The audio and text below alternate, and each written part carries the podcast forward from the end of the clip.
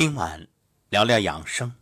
哎，别奇怪，本来我们就是养生节目嘛，所以晚间的声音疗愈，聊养生也无可厚非。养生聊啥呢？先说八个字：闲人愁多，懒人病多。所以我们今天所说的养生方法就一个字，什么呀？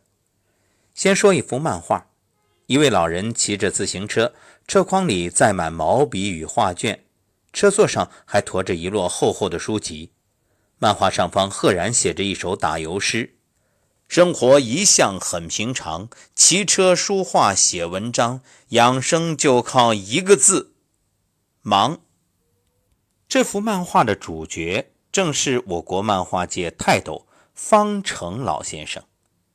方老的一生创作过无数名画，即使退休依然精神矍铄，笔耕不断。当人家问到他的养生秘诀时，他都很幽默地告诉大家：“我一直很忙，忙既健身又健脑，比吃啥药都管用。”在电影《肖申克的救赎》里有这样一句经典台词：“生命可以归结为一种简单的选择。”要么忙于生存，要么赶着去死，所以永远不要荒废在光阴里，奔着远处的光明，拼命在忘我的时间里，这才是人生旅途永恒的主题。或许有人会奇怪，哎，不是说这个“忙”字左边是心，右边是亡，忙到心都亡了，恰恰是现代人一个。最消耗自己的问题吗？怎么今天这忙摇身一变又变成了养生良药呢？这其实还是那句话：不偏不倚，以中为度。你过忙当然不行，但是过闲也有问题。美国《世界日报》曾报道一位世界上最高龄的理发师曼西内利，他从十二岁。就开始从事这份职业，如今已经工作了将近一个世纪。理发店老板说，他从来没请过病假。一些年轻的设计师膝盖痛、背痛，但他没有。他剪起头发来比二十岁的孩子还快。年轻人坐在那边划手机休息的时候，他还在工作。据了解，曼西内利持续工作的原因是为了不让自己沉浸在太太过世的悲伤中。他保持忙碌，每天修剪灌木，还坚持自己洗衣做饭，从来不让人帮忙。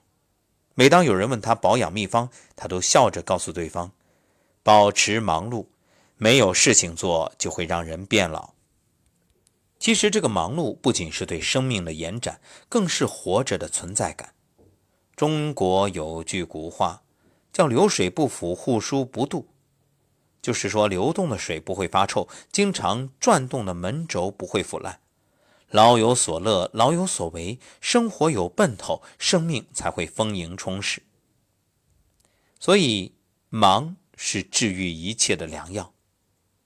相信大家看过多年前央视的一则公益广告，常回家看看。短片中啊，老人做了一桌好菜，等儿女回家，却接连等来孩子们不回家的电话。老人放下电话，安慰自己：“都忙，忙点好啊。”但镜头一转，却是老人面对一片雪花的电视，坐在沙发上孤独等候的镜头。关于这个公益广告，相信在此之前，大家异口同声都会认为，这是对现代年轻人忙于事业而疏忽家庭。疏忽父母感受的一种无声谴责。可是今天我们再说，却会从不同的角度来解读另一重含义。什么呢？你看，中国式父母最大的心酸，就是一辈子都在为子女而活，老来呢，却只落个百无聊赖，加速生命消亡。沈从文曾说：“我一生最怕是闲。”一闲就把生命的意义全失去了，所以你看，中国式父母啊，有多少到老来还能保持自己的事业，或者说一颗昂扬向上、热情澎湃的心呢？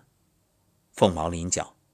所以曾经围着儿女转，后来又围着孙子孙女转，这真正是中国父母的悲哀。要知道，生命不息，折腾不止，手上有事做，心中有寄托，一切忧虑与焦灼都会随之云散烟消。太闲真的会毁掉一个人。前段时间，女明星吴昕屡次登上热搜榜。因为她整天足不出户，宅在家里研究养老之道。她买了几十种保健品，还有什么泡脚桶啊，各种各样的，还有按摩头盔啊，这些保健的仪器。可他不但没有拥有健康的身体，还闲出一堆心病。与朋友谈心的时候，回忆起多年前自己的表演被节目组撤档，他失声痛哭。因为这件事啊，吴昕一度认为自己就是最差、最没用的那个人。后来我们得知，那年维嘉的节目也被拿掉了。吴昕把自己困在自卑、焦虑的情绪中，整整三年无法释怀。原来竟然只是一场误会。人生太闲，则别念妾生。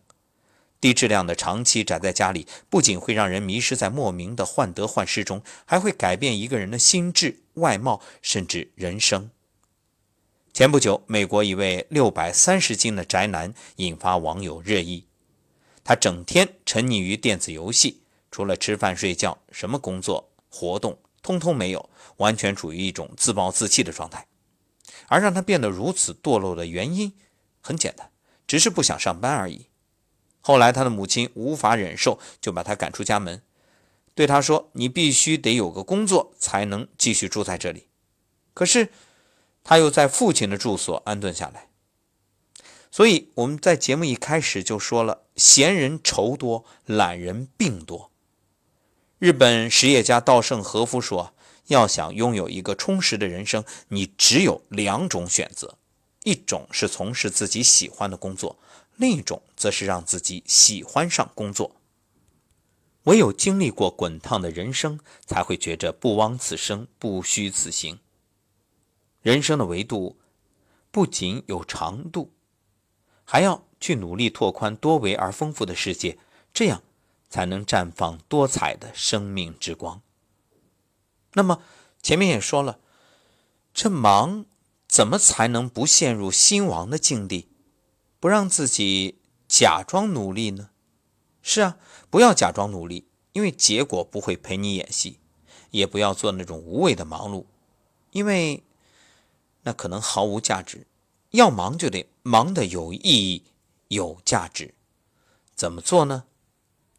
首先就是早睡早起。现代生活改变人生最有效、门槛最低的方法就是早睡早起。作家村上春树成名之前，每天凌晨四点半起床工作，写作完成之后还会花一个小时去跑步。这些习惯坚持了三十五年，他不仅获得强壮的体格，还找到了小说创作的意义。曾经听过这样一句话：“我未曾见过一个早起、勤奋、谨慎、诚实的人抱怨命运不好。”所以，我们相信，只要你能坚持早睡早起，眼中的世界都会变得多姿多彩。这一点，我们幸福村的每一位伙伴都有同感。第二，身体和思想总有一个在路上。读书是精神的旅行，旅行是身体的阅读。演说家刘媛媛曾讲述了自己2018年的历程。一年的时间，他游山玩水，见识了很多秀丽风景，结识了众多优秀朋友。一路上，他读完了六十七本书。背会了很多诗句和英文单词，也创作了不少作品，可依然有人质疑，问他：“你为什么这么折腾啊？”刘媛媛最终说：“一个没有把白酒都尝遍的人，是不大懂得清水之味的；一个一辈子都安分守己的人，也不曾拥有精彩丰富的人生。也许读书和旅行并不能给你带来好运。”但他们却让你悄悄成为更好的人。第三，人生不设限。还记得立刻胡哲吗？对呀，没有腿，没有脚，没有手臂，没有手。当然也不能说绝对没有，只是和正常人不一样。他在《人生不设限》这本书中写道：“错的并不是我的身体，而是我对自己人生设限，因为它限制了我的视野，看不到生命的种种可能。”八十岁之前，摩西奶奶从未接受艺术熏陶，一直默默无闻，过着平静的生活。而八十岁之后，她却爆发惊人的创作力，将绘画事业推向巅峰。学会对生活和事物时刻保持热忱与憧憬。人生永远没有太晚的开始。非常喜欢《银魂》里的一句话：“只要还活着，就要看着前方，不断奔跑，不沉溺于过去，不忧虑于未来。”愿每一位听友都可以将当下过得满满当当，然后带着更有趣、更崇高的灵魂，追逐诗和远方。又到了每日一诗的时间。今天写下的这一首，名字就叫《远方》。一程一程又一程，我紧盯不放那传说中的诗与远方。就算此刻倒下，再也起不来，我也无悔辛劳的过往。没有经历的成功，如同一杯白开水，索然无味，不值得欣喜与自豪。悄悄跟随。去看一看，诗与远方是否换了模样？原来一切都未变，只是你的心海起了波澜，掀起风浪。我用双脚丈量，写下这首诗，名字叫做《远方》。